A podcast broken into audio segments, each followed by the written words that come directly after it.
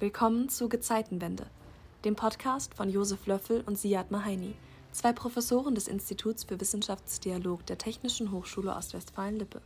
Die beiden, der eine Historiker, der andere Philosoph, treffen sich, um ohne Skript und Drehbuch über die guten und schlechten Entscheidungen der Menschheitsgeschichte zu sprechen und über die, die wir noch treffen müssen. Viel Spaß! Ja, lass mich mal einen Anfang machen, Josef. Ja. Wir wollen ja über Digitalisierung sprechen. Und wenn, wenn ich in meinen Vorträgen oder Podcasts oder wo auch immer über, über die Digitalisierung spreche, dann spreche ich immer ganz bewusst von einer digitalen Revolution und nicht von der digitalen Transformation. Und mich würde mal interessieren, hier an dich als Historiker, ja, ob du der Meinung bist, dass die, äh, die Rede von einer Revolution sozusagen auch im historischen Kontext Bestand hält. Ne? Oder ähm, ja, wie, wie, du das eigentlich einschätzen würdest. Ja, ich würde sagen, dass, dass Transformation wirkt ja so friedlich. Das ist ja so ein, ein Verändern ne? Im, im Sinne von, ich nehme das Bestehende und ich streichle es in eine neue Form. Und Revolution ist ja im wahrsten Sinne des Wortes auch von der Semantik her eine Umwälzung. Also eine Sache, bei der kein, kein Stein auf dem anderen bleibt. Mhm.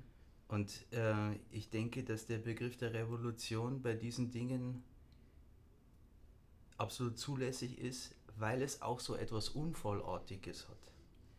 Denn wenn wir immer zurückblicken und wir schauen uns Revolutionen in der Vergangenheit an, dann erkennen wir immer den berühmten roten Faden, der dann äh, hingelegt wird. Ne? Mhm.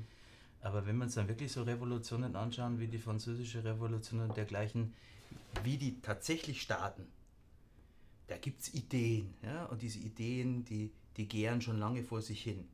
Das ist quasi die Ursache. Aber es braucht ja immer einen Anlass. Dass irgendwo in Paris dann einer wahrscheinlich weintrunken auf den Tisch steigt und sagt, so jetzt stürmen wir die Bastille. Mhm. Dass es irgendwo dieses Momentum gibt, jetzt passiert's. Das ist mit Sicherheit bei der Digitalisierung etwas anders, weil es halt nicht dieses eine Momentum gibt, sondern es gibt halt viele parallele Feuer, mhm. Mhm. die aber, und das ist glaube ich der große Unterschied zu vielen Revolutionen der Vergangenheit, parallel hochlodern. Und darum das gar nicht mehr eben überschaubar ist. Und dass letztendlich das so eine große Umwälzung ist, dass man eben nicht mehr monokausal sagen kann, die Digitalisierung wird von dort und dort getrieben, oder von dem und dem und der einen Organisation und dem einen Leitgedanken, sondern es ist eigentlich die wahrscheinlich die größte Revolution in der Geschichte der Menschheit seit, seit der Sesshaftwerdung des Menschen. Mhm. Und das ist so unfassbar. Ne? Mhm. Ähm, es ist so, wie du sagst, ne? man versucht ja Vergleiche zu finden.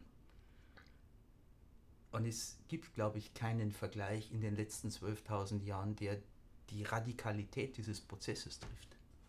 Ich glaube, das ist eigentlich tatsächlich ähnlich. Also das ist, äh, das sind ja große, große Worte, ein, gro ein, großer Vergleich, aber eigentlich, eigentlich sehe ich das ähnlich. Und du hast jetzt mit, den, mit dem Bezug auf andere Revolutionen äh, so ein bisschen äh, darauf abgehoben, wie einschneidend das gewissermaßen in der materiellen Ebene ist. Ja? ja. In, äh, ähm, aber was mich sozusagen als, als Philosoph dabei auch interessiert, ist, dass Revolution ja immer zu einer neuen Art das Sein zu denken führen.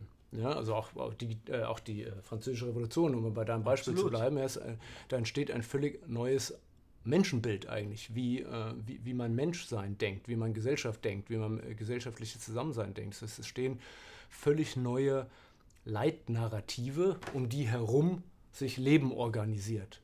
Und ähm, da würde ich einfach auch genau das aufgreifen, was du gesagt hast. Ich glaube, auch auf der ideologischen Ebene ähm, entsteht gerade ein völlig neues Leitnarrativ, wobei das völlig neu würde ich vielleicht im Verlauf unserer Diskussion noch ein bisschen, noch ein bisschen präzisieren und, und eingrenzen, aber es, es, es entstehen gerade neue Arten und Weisen, wie wir uns versuchen, Sinn zu machen über das Dasein. Ja.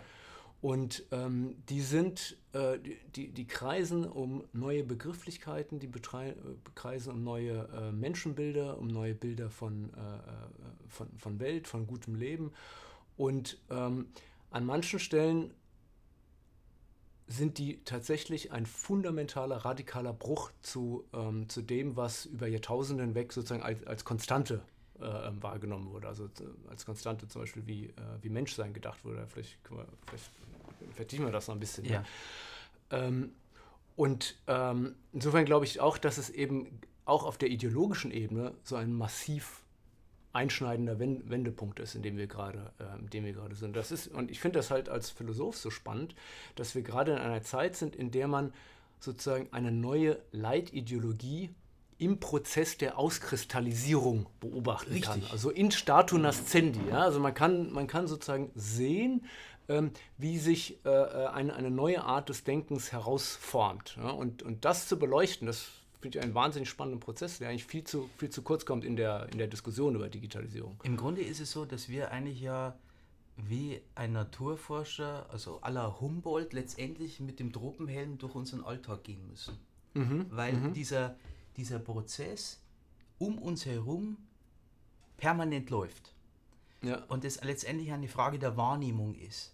Und wenn man sich dann die Frage stellt, was da alles passiert, ähm, dann ist, glaube ich, wirklich die erste Frage, die, äh, die, man sich stellen muss, in so einem wissenschaftlichen Diskurs, ist mir relativ schnell in so einer Fragestellung der Methodologie. Ne? Welche ja. Methoden wende ich an?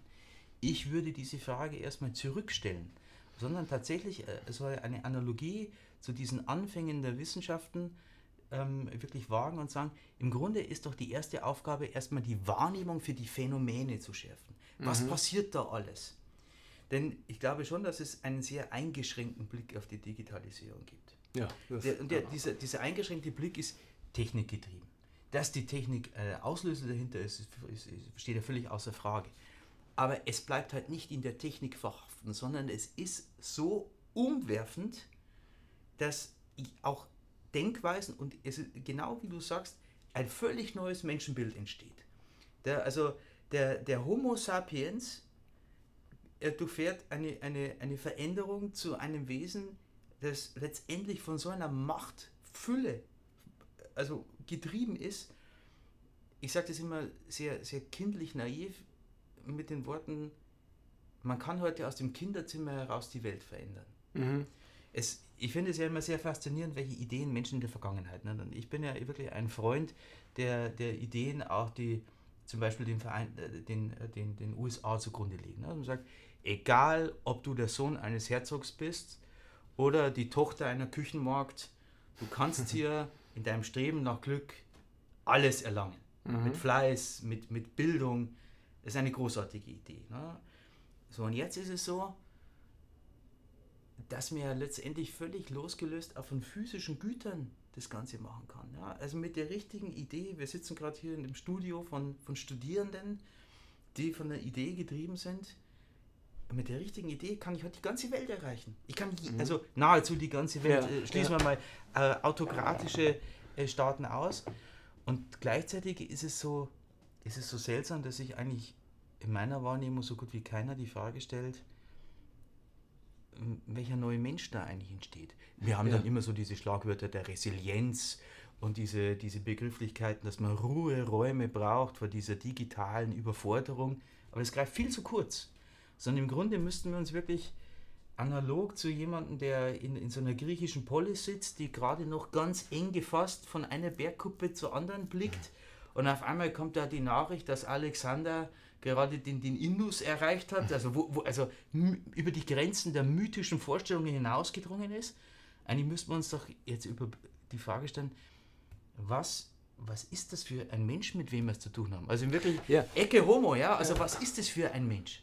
Ja, also Absolut. Ähm, ich meine, was du, was du gerade gesagt hast, so dieses, es ist alles möglich, ja, und ich kann aus dem, aus dem Kinderzimmer die Welt verändern oder aus der Garage die Welt verändern, das ist ja auch ein bisschen äh, ähm, das Narrativ hinter der Startup-Ökonomie. Ja? Also ich kann sozusagen ökonomisch, kann jeder mittels einer App oder was auch immer, einer neuen Idee, äh, äh, ähm, ja, die, die, ganze, äh, die ganze Welt äh, ähm, erreichen und ökonomisch aufrollen oder bestehende Unternehmen disruptieren. Ja?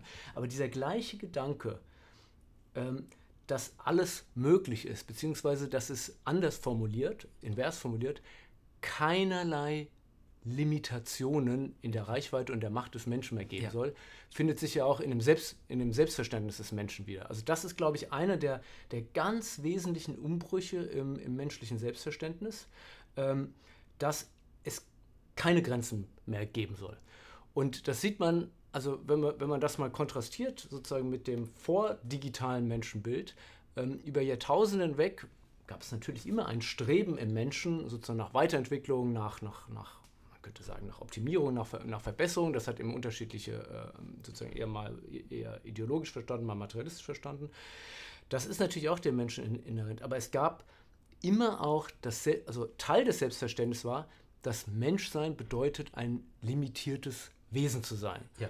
Und ähm, wahlweise bedeutet Limitier Limitierung eben, dass gewisse Dinge Gott gegeben sind, ja, oder in der sozusagen äh, in, in, in, moderneren Zeiten, in denen das, das, das, das, die religiöse Narrative brüchiger geworden sind, ähm, war das eben naturgegeben. Ja, aber im Kern war das das Gleiche. Es gibt Dinge, die sind gegeben und die, die sind unhintergehbar.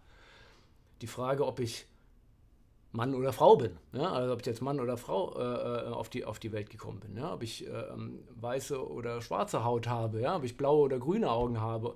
Und das, das, die ultimative Limitierung ist natürlich der Tod gewesen. Das ist die Konstante im Menschsein schlechthin und äh, auf, auf das der Mensch auch sich äh, ähm, äh, über all die Zeiten hinweg hin entworfen hat. Auch mhm. dann, wenn er im ideologischen oder spirituellen äh, äh, ähm, Bereich sozusagen diese Grenze überspringen wollte, ja, über, über äh, ähm, Gedanken des Jenseits und, und so weiter und so fort. Aber das war eine, eine Konstante.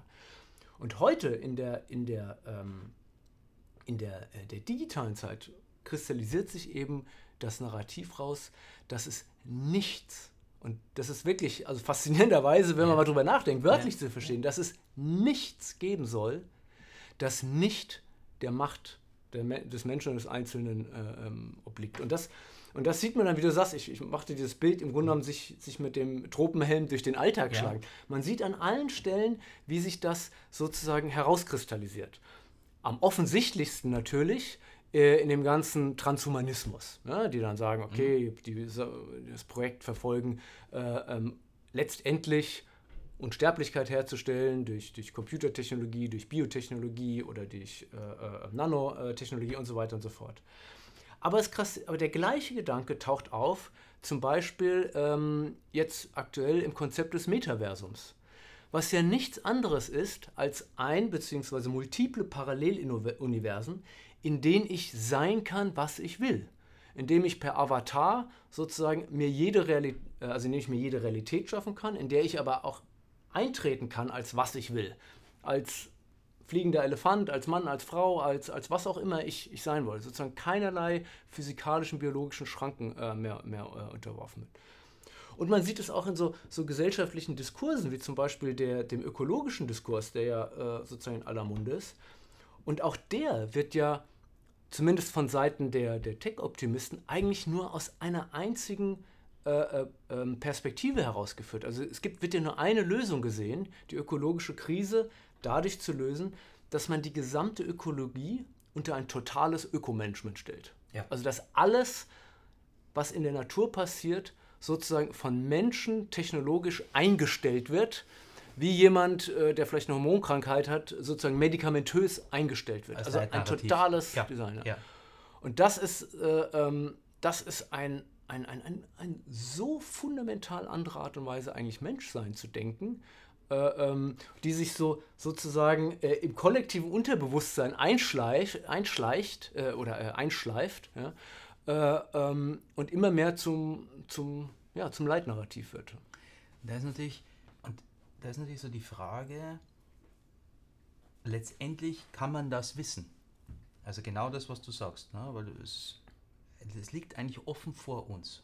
Ja, dass ja. also etwas passiert, was genau diesen radikalen Charakter hat, den du beschrieben hast, ne? der eigentlich letztendlich irgendwie unglaublich klingt. Ne? Und gleichzeitig sind wir aber von unserer Mentalität her immer noch verhaftet in diesen Systemen, die wir diese letzten 12, 10.000 Jahre optimiert haben. Denn in mhm. einer Welt, in der das Individuum also so einen super gentilen Charakter hat. Ne? Also, diese, also da ist man fast schon in, in, äh, bei Nietzsche irgendwie. Ne? Also ja. das ist halt also der, der, der analoge Übermensch, ne, den es nicht gibt, aber im, als digitales Wesen wird der zum Übermenschen. dann hat der Gedanke von einem Nationalstaat ausgedient. Parlamente, also Volksvertreter sind dann Wörter, also das Wort Volksvertreter ist dann ein Wort wie Pferdekutsche mhm. oder Hörsaalgebäude. Weil solche Dinge werden doch letztendlich komplett über den Haufen geworfen. Ich sage das nicht, weil ich ein Feind der Demokratie bin, ganz im Gegenteil. Sondern ich, ich, das, ich sehe das immer so, dass man vorausdenken muss, was das heißen kann. Na, also wie, ne, was kann da passieren? Denn wir sehen ja, glaube ich, doch in dem Moment, wo ein Momentum entsteht, kann sowas ganz schnell passieren. Ja? Dass sich also über Nacht letztendlich ähm, Dinge miteinander verknüpfen, die auf den ersten Blick also so, so völlig irrwitzig scheinen. Ja? Mhm. Also, ich mache es mal ganz stumpf. Ja? Sind, ist die, ist die Corona-Pandemie und der aktuell laufende Krieg in der Ukraine, sind das Phänomene der digitalen Revolution? Mhm. Und ich würde sagen, ja, viele von diesen Dingen sind ableitbar an beiden Katastrophen oder Katastrophenszenarien. Nämlich die, die, die Reaktion von Menschen auf mediale Kontexte, also wenn die ungefiltert kommen ja, und wenn, mhm. die, wenn die in Echtzeit passieren, Angst, also dieses nicht kompensieren können von Information. Und diese Phänomene werden ja nicht enden. Also die, die, diese, diese, diese Volatilität, diese Unsicherheit, diese, dieses, wir reden immer von Komplexheit, das ist aber nicht falsch, Kompliziertheit. Mhm. Und dieses, es ist alles so, so schwierig zu deuten, ja, weil es nicht mehr einfach, obwohl die Grundlage Einsen und Nullen sind, es ist halt nicht mehr einfach richtig und falsch. Ja. Und ich glaube, dass das Menschen äh, vielfach erstmal überfordert. Ne? Und dass man darum in bestehenden Mustern ver verharrt. Ne? Dass, man, dass man in unserer Wahrnehmung aus Angst heraus und aus, aus, dem, ähm, aus dem Sicherheitsbestreben heraus Digitalisierung erstmal als technisches Phänomen sieht. Ja, ja. Wenn diese ja. Meldungen mhm. an Schulen, Digitalisierung heißt, die Tafel wird durch das Tablet ersetzt. Mhm. Ja, dass es letztendlich aber eine völlig andere Art, der, andere Art der Bildung erfordert, ja, wird da weniger diskutiert. Und ich glaube, da landet man wieder bei Nietzsche. Weil Nietzsche hat mal, äh, in, ich glaube, in einem von den, von den Anhängen seiner Werke steht drin, da geht es um dieses Thema mit dem, mit dem Umgang mit dem Unbekannten. Und da sagt der Nietzsche so sinngemäß, wenn Menschen mit diesem, mit Unsicherheit konfrontiert werden, dann ist ihnen jede Antwort recht. Mhm. Hauptsache dieses Gefühl der Unsicherheit, dieses lästige Gefühl, dieses unangenehme Gefühl der Unsicherheit mhm. endet. Aber wer soll, ihnen, wer soll ihnen denn Sicherheit geben? Ja, weil letztendlich müssen wir doch jetzt alle lernen, dass Unsicherheit der Normalfall ist. Mhm. Ja, also das ist, halt, das ist jetzt spannend. Also, hast du jetzt äh, viele spannende Sachen gesagt, wo ich vielleicht gerne nochmal reingehen würde. Also, ähm, vielleicht, weil du zum Schluss nochmal auf Nietzsche zurückgekommen bist, würde ich, würde ich da doch ja, gerne auch nochmal ja. einhaken. Also die, in der Tat äh, äh, gibt es einen Teil der Nietzsche-Interpretation, die sagen, also sozusagen das, was im Transhumanismus passiert, dass das sozusagen eine Art von Umsetzung des, des Nietzscheanischen Gedankens von, ja. von Übermensch ist. Ja. Ähm, ich würde das für eine komplett falsche Interpretation von Nietzsche halten. Ich glaube, das ist gerade nicht, also das ist, ist sowas wie fast schon das Gegenteil dessen, was Nietzsche im Kopf mhm. hatte mit dem, mit dem Übermensch. Ähm, ich würde sogar so weit gehen, ähm, das ist jetzt sozusagen, äh, das ist ein Begriff, der gar nicht von mir kommt, den mein Doktorvater mal in einem Gespräch mit mir hat fallen lassen. Das, was die Transhumanisten heranzüchten wollen, ist eigentlich sowas wie ein, ein eindimensionaler Krüppel. Ah, ja? ja. Also, es yeah. ist, also äh, warum? Ja, weil Menschsein total eindimensional verstanden wird, als reine sozusagen ähm, mathematisch-rationale Ko äh, äh, äh, ähm, Kompetenz. Ja, mhm. also, ähm, Der Homo economicus 4.0. Ja, Homo, ja, vielleicht. Also genau, also das ist im Grunde genommen auf einer Tradition, die noch, äh, die, die, bis auf Descartes äh, zurückgeht. Ja, ja also ähm, der Mensch wird äh, ähm, eigentlich ein typisch aufgeklärter Gedanke. Mensch wird als, als reine Vernunft irgendwie verstanden und, und Rationalität. Und ähm, die, äh, die digitalen äh, Vordenker treiben das dann auf die Spitze und sagen, naja, gut, also das Denken ist eben im Kern rational, logisch, mathematisch fassbares Denken, das findet im Gehirn statt. Ähm, der Gehirn ist eigentlich nichts anderes als äh, so eine Art biologischer Computer ähm, und den kann ich dann äh, äh, uploaden in, in virtuelle Welten und dann kann ich ewig weiterlegen. Ja? Also ist erstmal logisch gedacht, ja. aber aufgrund eines völlig radikal eingegrenzten Verständnisses von Menschsein als eben rational-mathematisches äh, Denken.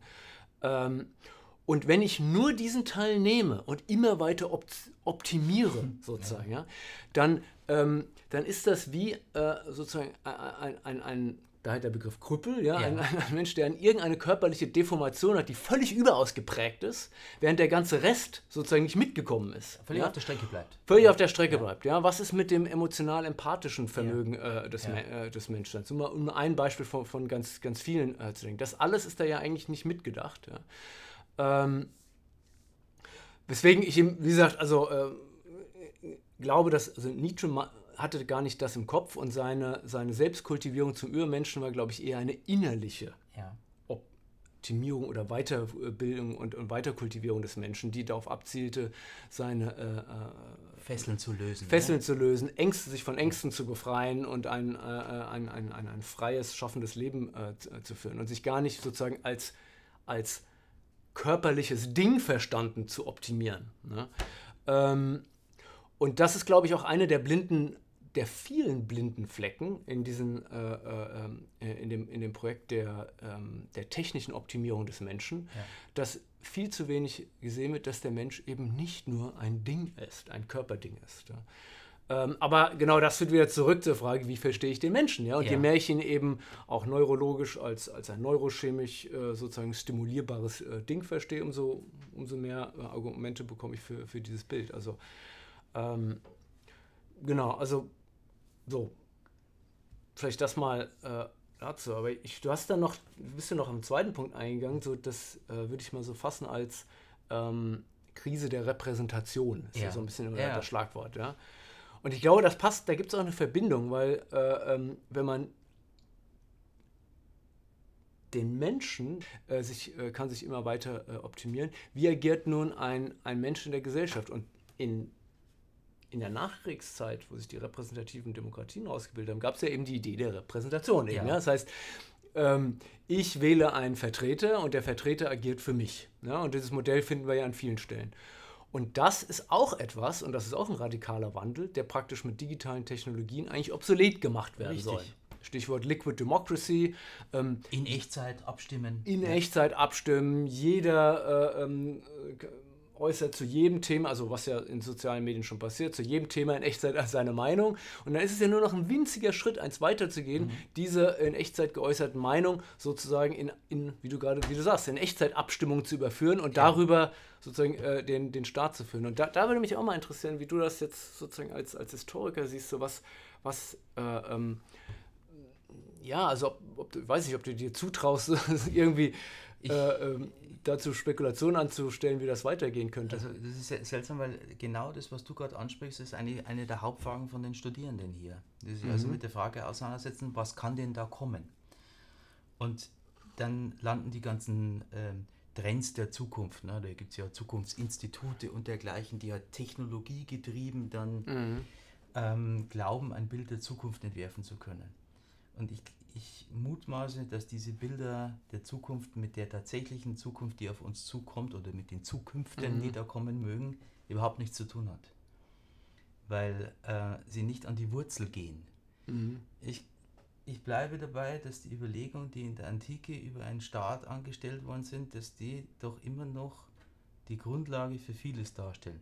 Eigentlich ein Widerspruch zu dem, was ich am Anfang gesagt habe. Ich habe mhm. am Anfang gesagt, es bleibt kein Stein am anderen. Und jetzt blickt man zurück und nutzt ein Muster der Vergangenheit. Ich nutze es deshalb, weil man sich damals der starken Veränderung, der man beständig unterliegt, bewusst war.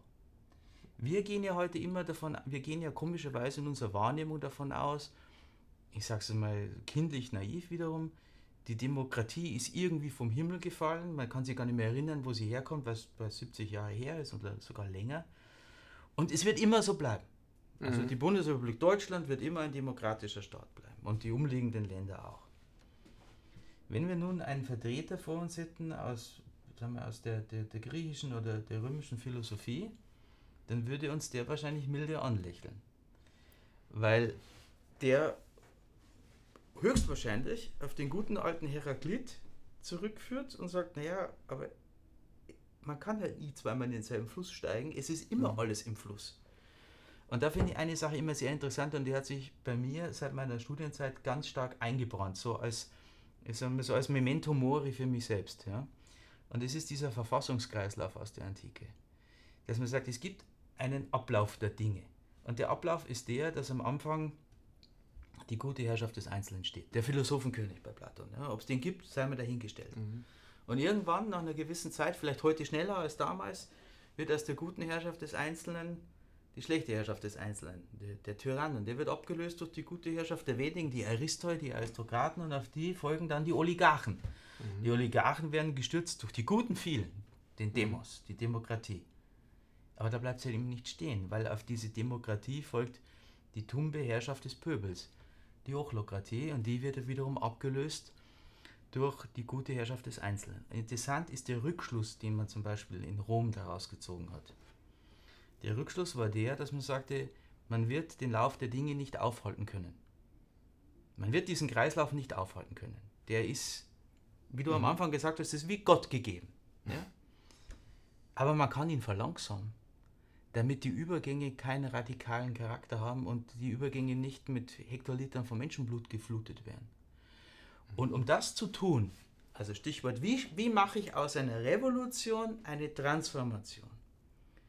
War der Grundgedanke der, ich nehme die drei guten Formen der Herrschaft, die gute Herrschaft des Einzelnen, die gute Herrschaft der wenigen, äh, die gute Herrschaft der vielen. Und ich kombiniere deren Kernelemente miteinander etwa das Kernelement der Demokratie, es gibt Wahlen. Ja, und in diesen Wahlen sind alle, die das Bürgerrecht haben, beteiligt.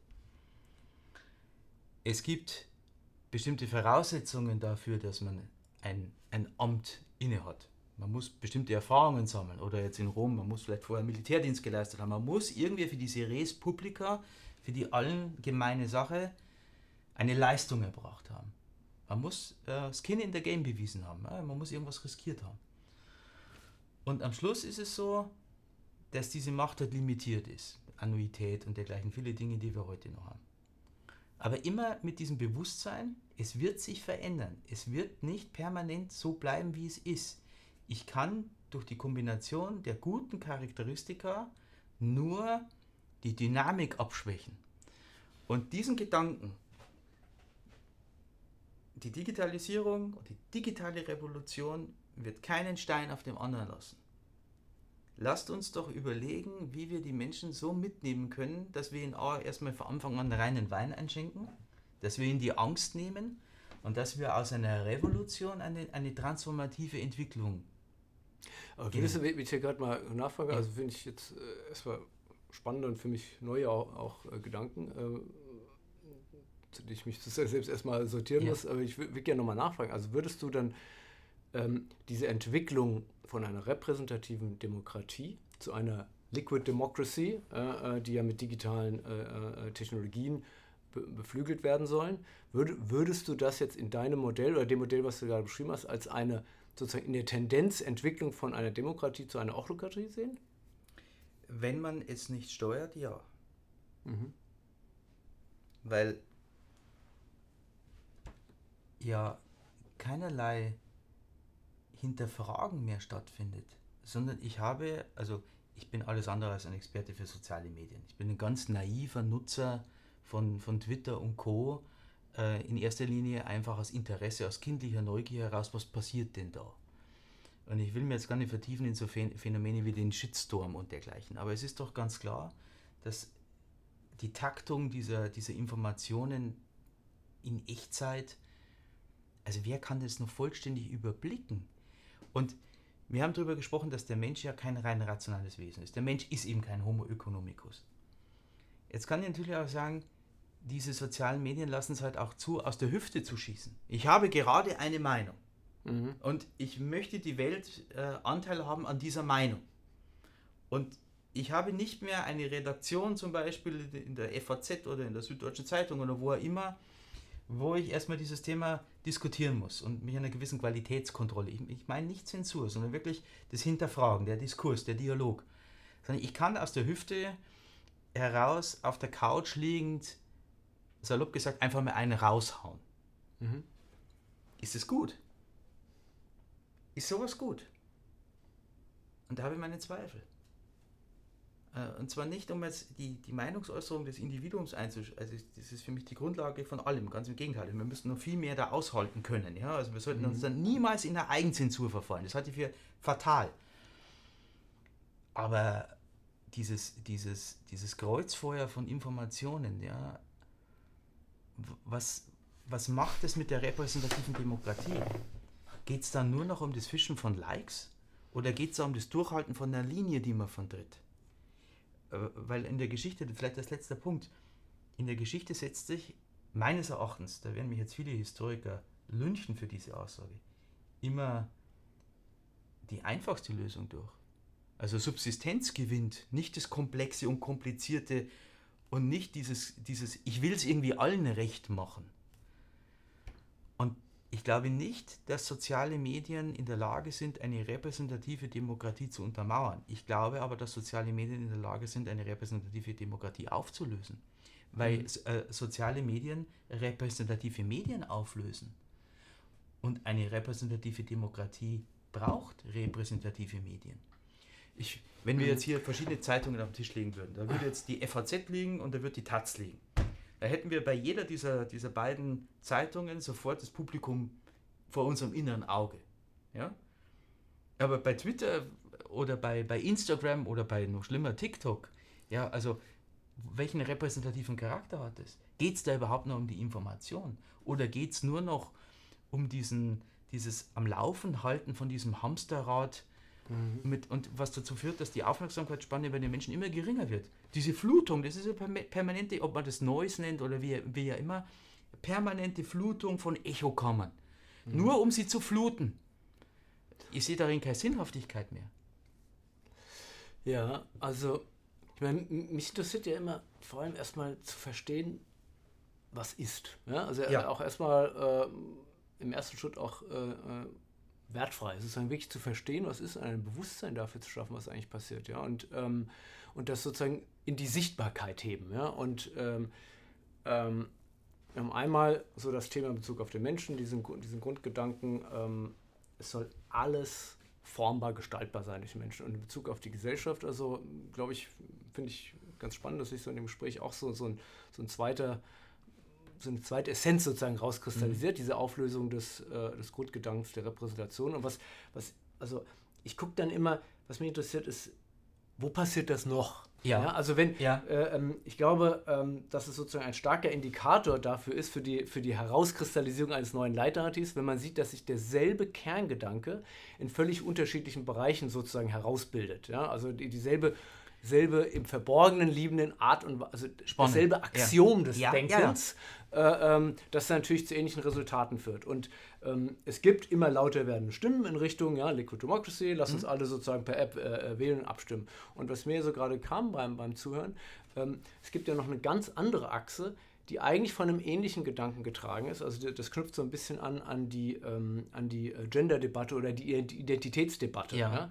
Also wenn man fordert, und ich auch jetzt, ich stelle einfach erstmal nur fest, ja. ja. also wenn man, wenn man äh, ähm, kritisiert, dass, nehmen wir mal, jetzt bleiben wir im Bereich der Politik, dass im, im Bundestag äh, oder vielleicht auch in einem Vorstandsgremium sozusagen nicht äh, genauso viele Männer wie Frauen äh, ähm, vertreten sind. Oder man kann das ja auch weiter treiben, ja, also ähm, Menschen mit Migrantenhintergrund oder ohne Migrationshintergrund, ja, oder ähm, homosexuellen, heterosexuellen und so weiter, ja.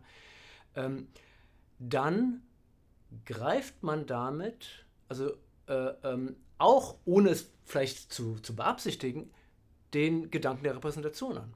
Ja. Äh, weil der, der, der, der Gedanke der Repräsentation, und jetzt mal unbenommen, ob es ein guter oder schlechter ist, ja, ist ja eigentlich, dass ein Bundestagsabgeordneter, ähm, egal ob er Mann oder Frau ist, sozusagen seine seine, seine Stadt, ja, also sein, sein, sein, sein Wahlbezirk repräsentiert. Und er, er oder sie repräsentieren in diesem Wahlbezirk eben alle, egal ob homosexuell oder heterosexuell, mhm. Mann oder Frau und so weiter und so fort.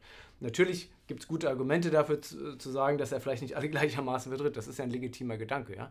Aber indem man das fordert, ja, ähm, arbeitet man sozusagen auch wieder an der Abschaffung äh, der, der Idee der Repräsentation. Und so, so findet man auch wieder hier wieder, glaube ich, mehrere sozusagen Kristallisationskeime für einen Wandel, der dann durchaus weitreichende ähm, Folgen hat. Ja? Weitreichend auch hier erstmal neutral. Ja? Das kann positiv und, und, und, und, und negativ sein, aber ich glaube, es ist wichtig und das passiert viel zu wenig in unserer Gesellschaft sich mal ein Bewusstsein dafür zu schaffen, was eigentlich äh, sich verändert und um sich dann auch mal die Frage stellen zu können, die ich nirgendwo im gesellschaftlichen Diskurs höre.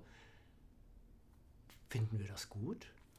Wollen wir das? Was wollen wir? Was wollen wir vielleicht nicht? Wo führt das eigentlich hin? Diese Diskussion findet überhaupt nicht statt, weil die ganze Diskussion über äh, Digitalisierung eine rein, sozusagen auf rein technologischer Ebene äh, stattfindet. Das und das ist katastrophal. Ist ja. katastrophal. Ja. ja, und die, diese Frage, ja, also was wollen wir eigentlich, ist doch letztendlich die zentrale Frage. Also, wenn, wenn ich in einem System diese Frage nicht stelle und sie quasi so vor mich hinschwelen lasse, dann macht das System ja wahnsinnig angreifbar. Denn also eine Sache habe ich aus der Geschichte gelernt. Ähm, das ist so äh, ziemlich abstrakte Angelegenheit. In dem Moment, in dem Entscheider nicht mehr an die Folgen ihrer Entscheidung gekoppelt sind, kollabieren diese Systeme. Also so ein Julian Apostata, ne, wenn der ohne angelegte Rüstung in die Schlacht reitet und von einem Speer durchbohrt wird, der ist an die Folgen seiner Entscheidung gekommen. Oder wenn so, wenn so ein Wilhelm der Eroberer äh, bei Hastings steht und seinen Helm hochhebt, weil die, seine Männer um ihn herum glauben, er sei schon gefallen und sagt, ich stehe noch hier, wir kämpfen weiter. Das ist die Koppelung, ja. Also da ist die Koppelung klar ähm, zwischen Entscheider und dem Folgen der Entscheidung. Und ich habe dieses Gefühl, dass diese, dass diese Koppelung heute nicht mehr gegeben ist. Und ich meine es nicht jetzt, in, um in irgendwelche Stereotypen dieses Politiker-Bashings zu verfolgen. Das ist meines Erachtens völlig dumm, ja? sondern das ist ja kein, kein, kein Phänomen jetzt beschränkt auf die Bundesrepublik Deutschland. Ich glaube, das kann man äh, global verfolgen. Ja?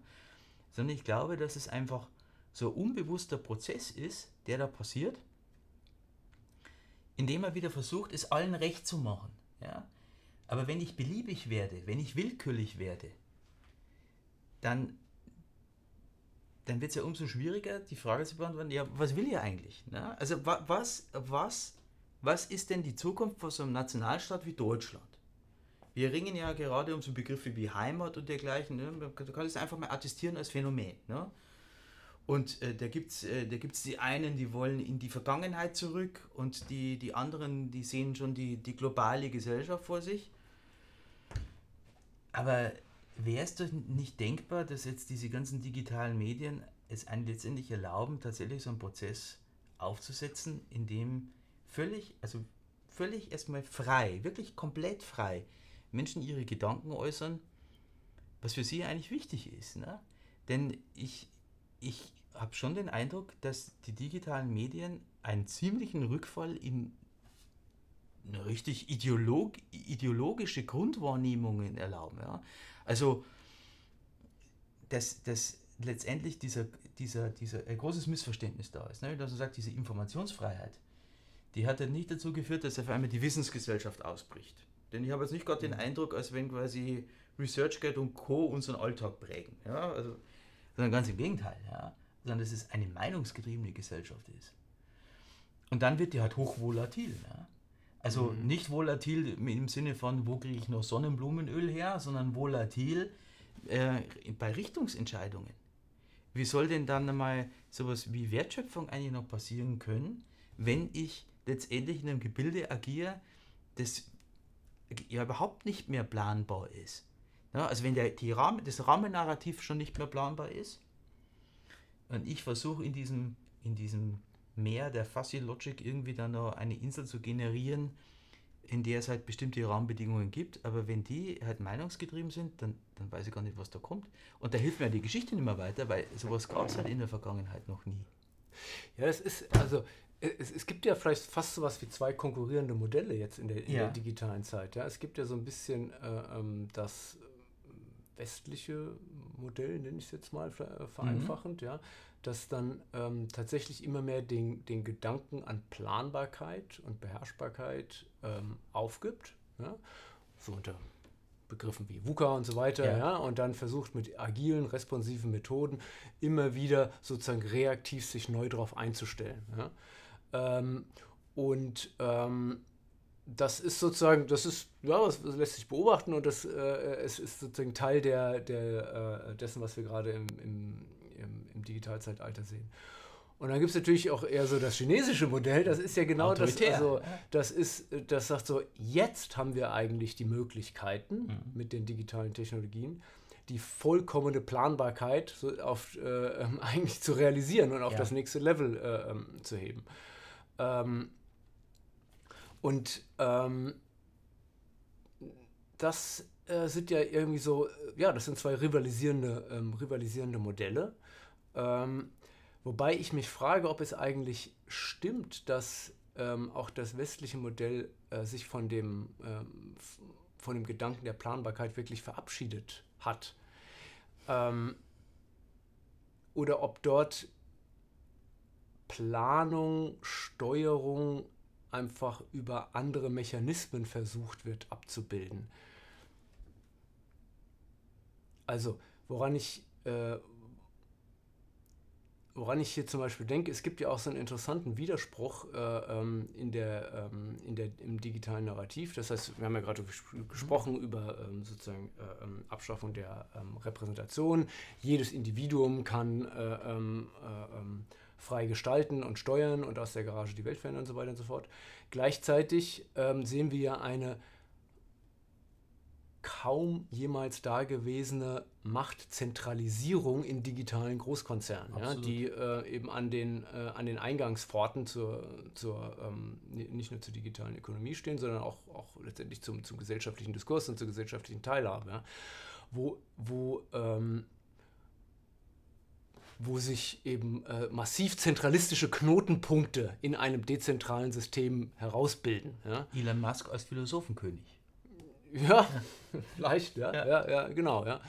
Ähm, und das ist eigentlich schon wieder gar nicht so, also wenn man, wenn man sich mal diese, diese Knotenpunkte anschaut, ja, ja wie, ähm, wie vielleicht Google oder wie äh, den Meta-Konzern und so weiter und so fort, dann ist das eigentlich gar nicht mehr so weit entfernt äh, ähm, von sozusagen von dem ähm, von dem Alterna vermeintlichen Alternativmodell eines, eines radikal zentralistischen gedacht, gedachten äh, ähm, äh, ähm, digitalen Totalitarismus. Ja?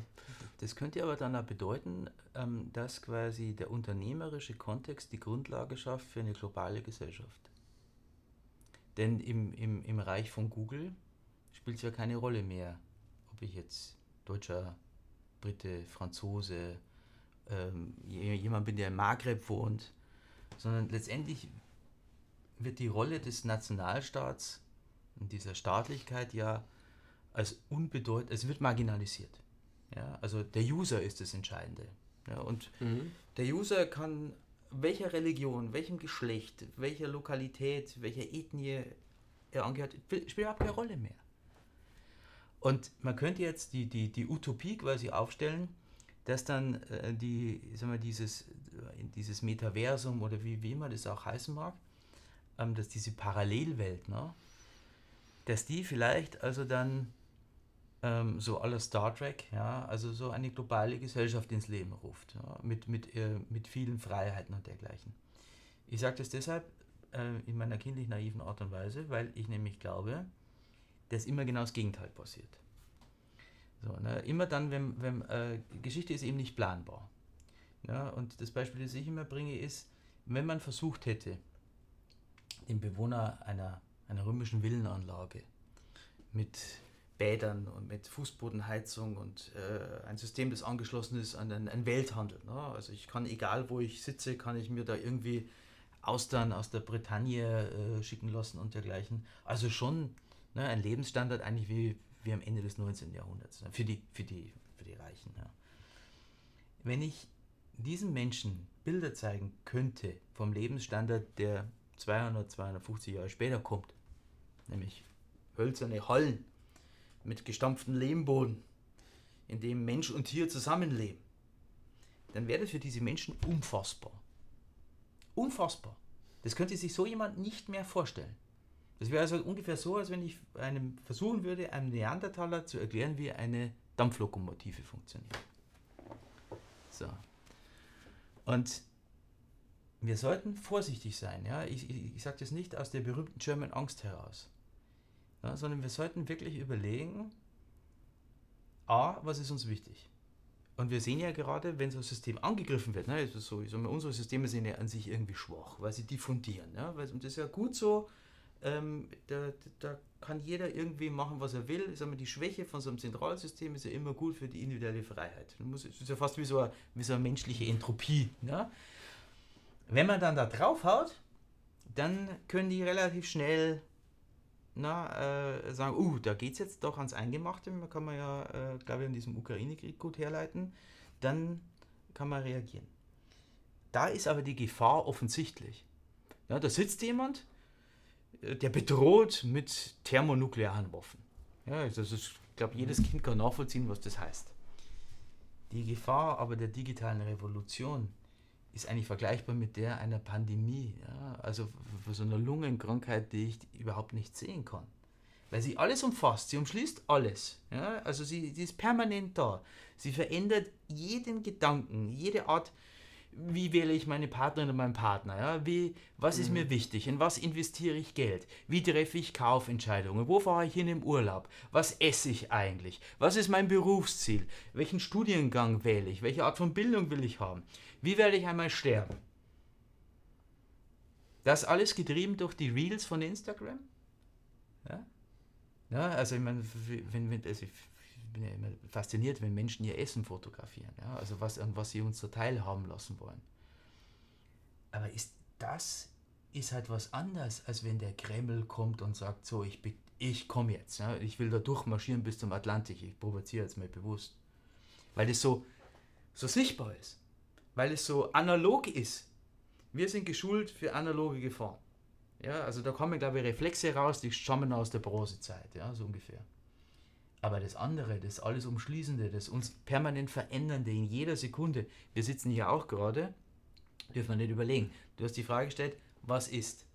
Wir zwei sitzen gerade hier an einem Tisch in einem Raum mit dem Ziel, ein digitales Produkt zu erstellen, wir haben jetzt kein, kein finanzielles Interesse daran, das attestiere ich mal uns beiden. Wir wissen nicht so genau, was wir damit wollen, ja, also welche Zielgruppe wir ansprechen. Also es ist doch ziemlich VUCA, der Grundgedanke. Aber wir erstellen letztendlich auch einen medialen Inhalt und beide werden uns darüber freuen, wenn wir auf das irgendwo auf irgendwelchen Plattformen teilen und viele Menschen liken.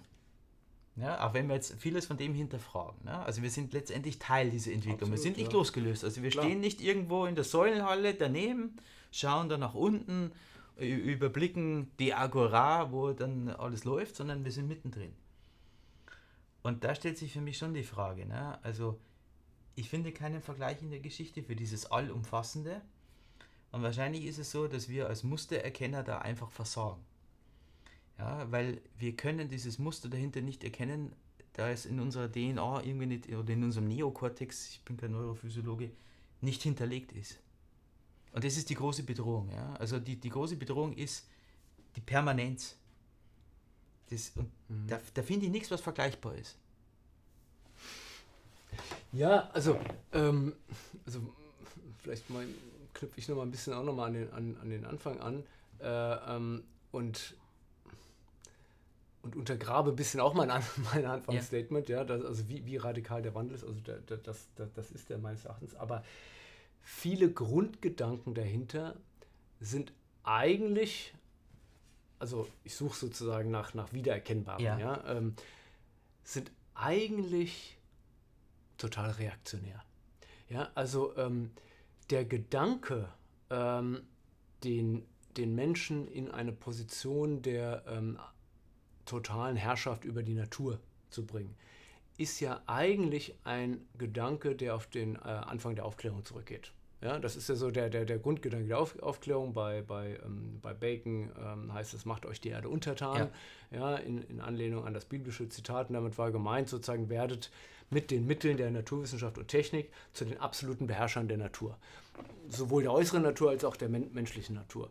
Und im Grunde genommen ist das, was heute in der digitalen Revolution passiert, eine Fortführung dieses Gedanken. Es ist so, so, so gesehen ideologisch betrachtet total reaktionär und überhaupt nicht innovativ. Ja? Mhm, überhaupt, nicht, ja. äh, überhaupt nicht neu und alt.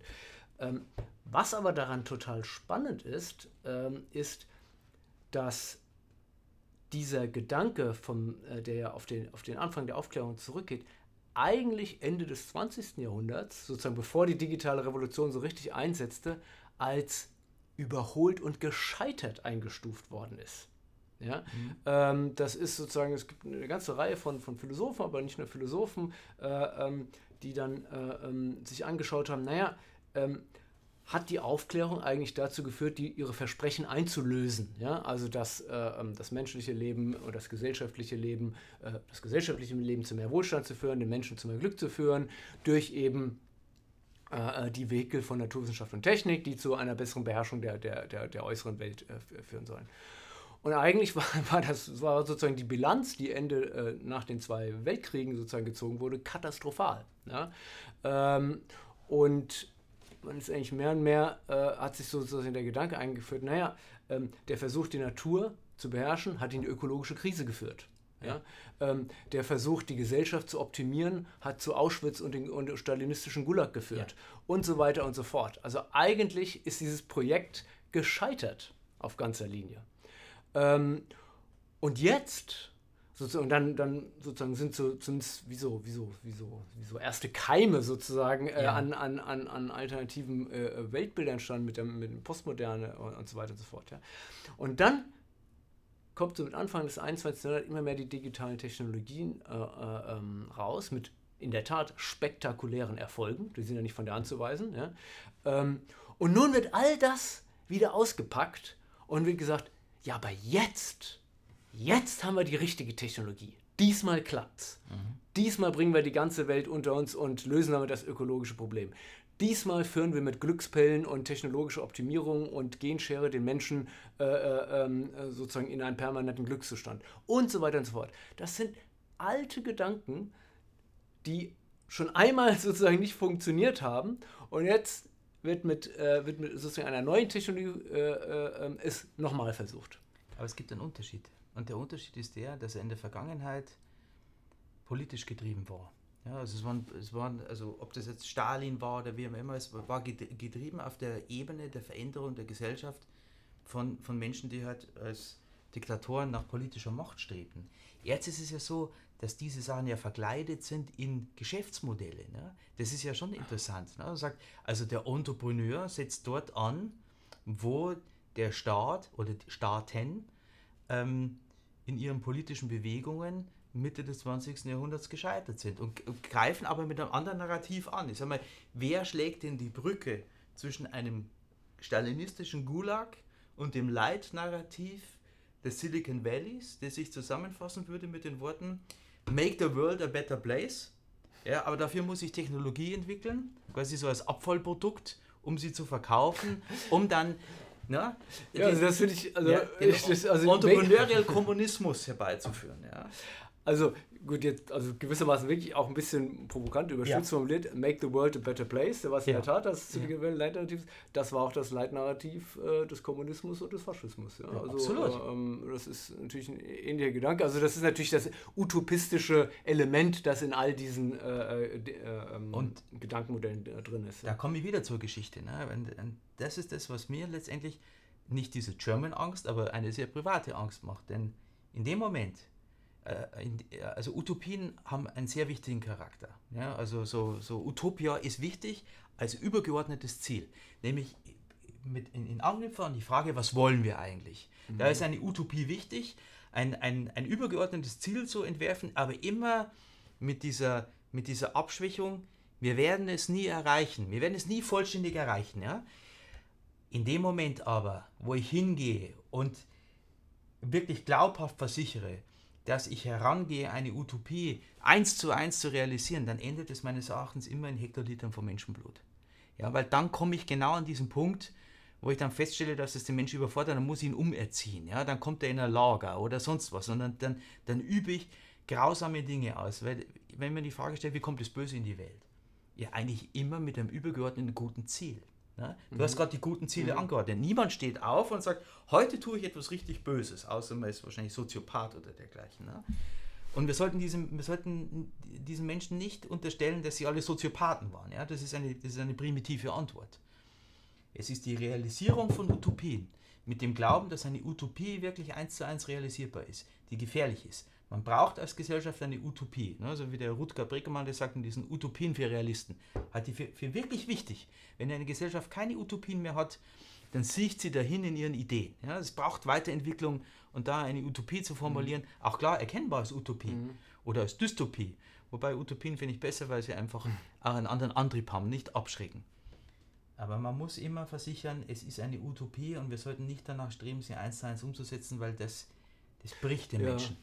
Ja, das, das, ja, da kann ich, kann ich voll mitgehen. Ja? Also das, das Element der Utopie ist, ist wichtig in der, in der Ein, Einhegung ja. als ein nicht zu erreichendes Ideal. Sozusagen das etwas, was mir so, sozusagen in, in einen Nebel äh, die Richtung weist. Ja? Ähm, dann ist das, dann, äh, dann entfalten Utopien produktives Potenzial und sie werden destruktiv in dem Moment, in dem ich sie äh, tatsächlich so, so realisieren will. Und, und dieses Element das würde ich äh, tatsächlich äh, auch sagen, äh, ähm, der 1 zu 1 Umsetzbarkeit findet sich durchaus auch in, in, in, in Teilen des, des Silicon Valley Tech-Utopismus äh, wieder. Und da kommen wir an den Anfang unseres Gesprächs zurück. Denn wir haben am Anfang beide festgestellt, unabhängig von unserer jeweiligen Disziplin als Philosoph oder als Historiker, dass die Digitalisierung mit dieser Absolutheit verbunden ist.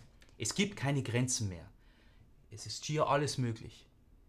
Kann in einer Welt, in der, in der das Leitnarrativ darin besteht, dass alles möglich ist, etwas Bestand haben, das letztendlich auf Unvollständigkeit fußt? Denn wenn ich sage, eine Utopie hat dann Sinn, wenn ich von Anfang an weiß, dass, sie eben, dass da drin nicht alles möglich ist, nämlich dass sie unerreichbar bleibt, mhm. dann ist es ja ein Widerspruch zu diesem Leitgedanken der Digitalisierung. Ne? Die Digitalisierung sagt, alles ist möglich. Ja, ich, ich kann den Tod bezwingen. Ja, da, da bewege ich mir in der Welt der griechischen, griechischen Mythologie. Ne? Das muss ich mir überlegen. Also, äh, ja, ich kann den Tod bezwingen. Ja, das ja, ist Mythologie. Ich, ich mache Techno Technolog technologisch getriebene Mythologie. Te Technomythen, die da entstehen. Ja. Kann so eine Welt überhaupt nur Utopien aushalten? Mhm. Ja, also mir fällt da noch, also vielleicht auch, auch so als abschließender Gedanke von, von, meiner Seite auch noch eine schöne Parallele äh, äh ein zur, zur antiken Philosophie, nämlich zu der Frage, wieder zurück auf den Menschen kommt, ähm, in, der, in der Antike nehmen wir mal, also ja, du hast auch, auch viel über die, die römische Antike gesprochen, also ähm, über Jahrhunderte hinweg war ja so etwas wie die Leitphilosophie der Stoizismus. Ne? Absolut. Und der Stoizismus hat ein, ähm, hat ein Bild gezeichnet des idealen Menschen, also der ideale Weise. Der weise Mensch war, war, das, war das Leitbild äh, ähm, der Ideologie, äh, der, der, der, der stoischen Philosophie. Und ähm, es gab einen, einen intensiven Diskurs auch schon in der Antike darüber, ist der Weise etwas, das ein sozusagen eine, eine, eine, ein, ein Bild zeichnet, der, damit ich weiß, sozusagen, das ist es, was ich anstrebe, was ich im Bewusstsein meiner Menschlichkeit aber niemals voll erreichen mhm. werde. Oder ist das etwas tatsächlich, was ich, äh, äh, ähm, was ich erreichen muss und was ich, wenn ich es nicht erreiche, sozusagen als Mensch in meinem Streben nach einem guten Leben äh, dann, dann gescheitert bin? Ja? Und es gab auch, auch dort äh, ähm, ähm, unterschiedliche Lager. Die einen haben so, die anderen haben so argumentiert. Und ähm, ich würde auch, also das, was wir gerade auf die, über die, mit der Utopie diskutiert haben, kann man da, glaube ich, sehr gut äh, wiederfinden. Es gibt zum Beispiel einen, einen sehr berühmten äh, ähm, antiken Stoiker, der römische Philosoph Marc Aurel, mhm.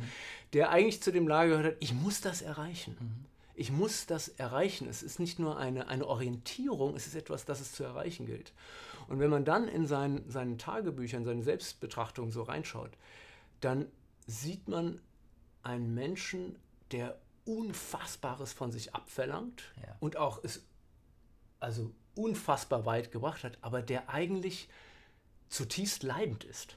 Ja, der an, dieser, an, dieser uner, an diesem un, unerreichbaren Ideal als etwas, äh, äh, also das, das wirkt auf ihn äh, wie etwas, das in seiner, seiner, äh, ähm, seiner sozusagen Unfähigkeit immer wieder bewusst machst. Ja? Also es ist nicht etwas, was ihn sozusagen äh, äh, ähm, positiv vorantreibt, sondern was ihn eigentlich immer wieder bricht, äh, gewissermaßen, weil er es nicht geschafft hat. Ja? Und da tauchen immer wieder so Selbstbezichtigungen und Selbstzüchtungen auf, ach, wie, wie heute war ich wieder so schlecht und ich habe es wieder nicht sozusagen ja. geschafft. Ja? Und äh, ähm, auf der anderen Seite ähm, hat eben äh, wenn man, wenn man dieses Ideal des Weisen als etwas versteht, das zu erstreben gilt, das zu, zu, zu erreichen gilt, in dem, dass man sich, äh, an das man sich orientiert, aber im Bewusstsein der ja, wahrscheinlich Unerreichbarkeit kann das etwas, ähm, etwas Beflügelndes haben. Ja? Und ähm, das, also das fiel mir einfach so, so nochmal ja. so als Parallele zu, zu, diesem Thema gesellschaftliche äh, Utopien, die dann positiv oder, oder eben konstruktiv und destruktiv äh, ähm, wirken. Ja. Ich glaube, dass das ganz modern ist. Also ähm, ja, wenn man so an, an hier das ganze, Quant also genau, die ganze ja. Selbstoptimierungsprojekte ja. denkt, das äh, quantifizierte Selbst und so weiter. Ich muss sozusagen immer besser werden, immer besser werden. Und auf Facebook sehe ich immer bessere sozusagen Menschen, die ja das immer schönere Leben haben, die alle besser aussehen, die alle äh, ähm, gefilterte sozusagen ja. Aussehen haben. Ja. Dann, und wenn ich das sozusagen auch hier wieder ja, zu ernst nehme, dann kann ich da eigentlich nur, nur dran, dran zerbrechen. zerbrechen. Also das hat halt mit Eu Eudaimonie ja nichts mehr zu tun. Ne? Also dass man sagt, das einige Glück finde ich ja nur dann, wenn ich mit wirklich, wenn ich wirklich ernsthaft nach diesem Ziel strebe, also nicht nur einfach den Willen vorheuchle, ne? und also schon wirklich mit ja, Disziplin, genau, genau. mit Ernsthaftigkeit und Einsatz, mir aber quasi jederzeit ähm, einfach bewusst bewusst bin, dass ich nur ein sterbliches Wesen bin, ja, und dass, dass ich diese Vollkommenheit nie erreichen werde. Ne? Also, ich, äh, außer man ist vielleicht jetzt irgendwie Religionsstifter, mhm. ne, so ein Buddha oder dergleichen, aber dass man sagt, ich glaube, ein Schlüsselbegriff dieser digitalen Revolution müsste eigentlich Demut sein. Ja, also und zwar diese Demut vor der, vor der eigenen Menschlichkeit. Gar nicht unterwürfig oder so, also gar nicht irgendwie Selbstkasteiung oder dergleichen, sondern sagt, das ist einfach diese Limitierung und diese Limitierung ist wichtig.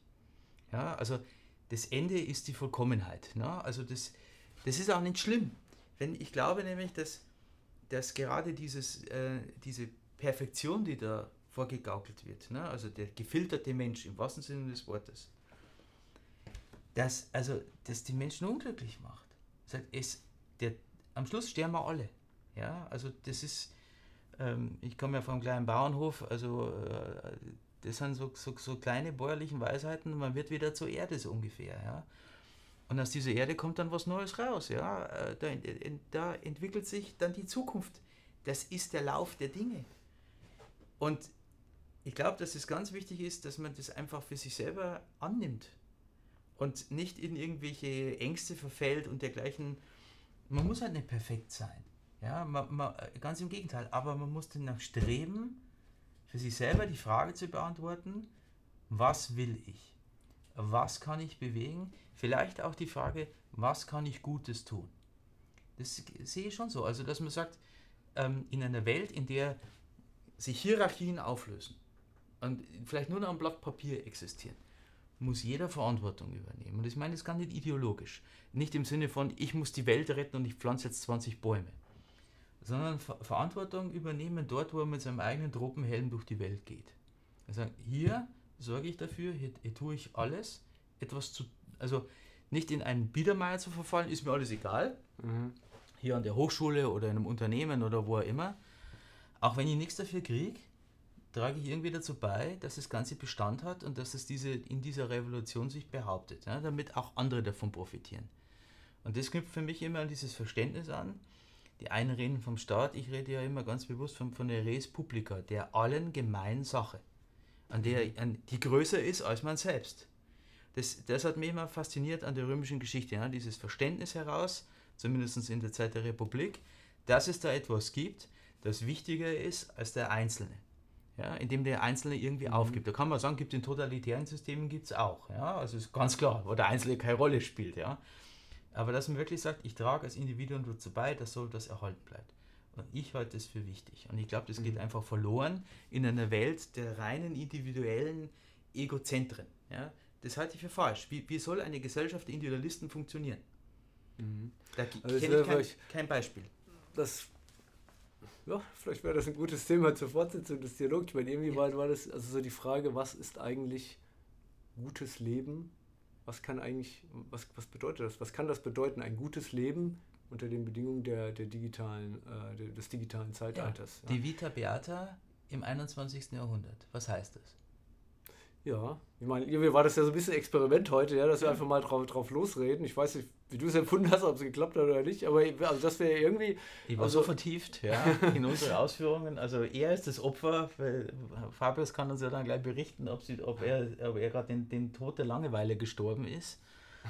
Ähm, wir hatten kein Drehbuch, wir hatten keinen roten Faden, wir haben einfach drauf losgelegt. Ich fand es super. Ja, weil ähm, man, es ist eigentlich es ist eigentlich Luxus, was wir gerne machen. Ne? Also wir haben keine Aufgabe, wir müssen keinen kein Meilenstein erfüllen, wir müssen niemandem gefällig sein, wir sitzen hier völlig frei. Und das ist meines Erachtens super. Also, weil normalerweise muss man irgendwie ein Ziel erfüllen. Man sitzt hier, um ja. Studierenden für ein Programm zu werben, um ähm, für bestimmte Inhalte der Hochschule aufmerksam zu machen. Ne? Also man ist immer, ist immer zweckgebunden, ne? sehr utilitaristisch unterwegs aber es einfach nur der Sache willen zu tun. Ja. Also das mir ist hat ja Hedonismus, ja. Ja. ja. könnte man sagen. Ja, ja also mir hat es Spaß gemacht. Also gerne, Die gerne So, und jetzt? Danke, Josef. Jetzt gehen wir in den Biergarten. Ja, das war's. Das war Gezeitenwende. Weitere Episoden folgen bestimmt. Alle Informationen drumherum sind in den Shownotes zu finden. Bis dahin.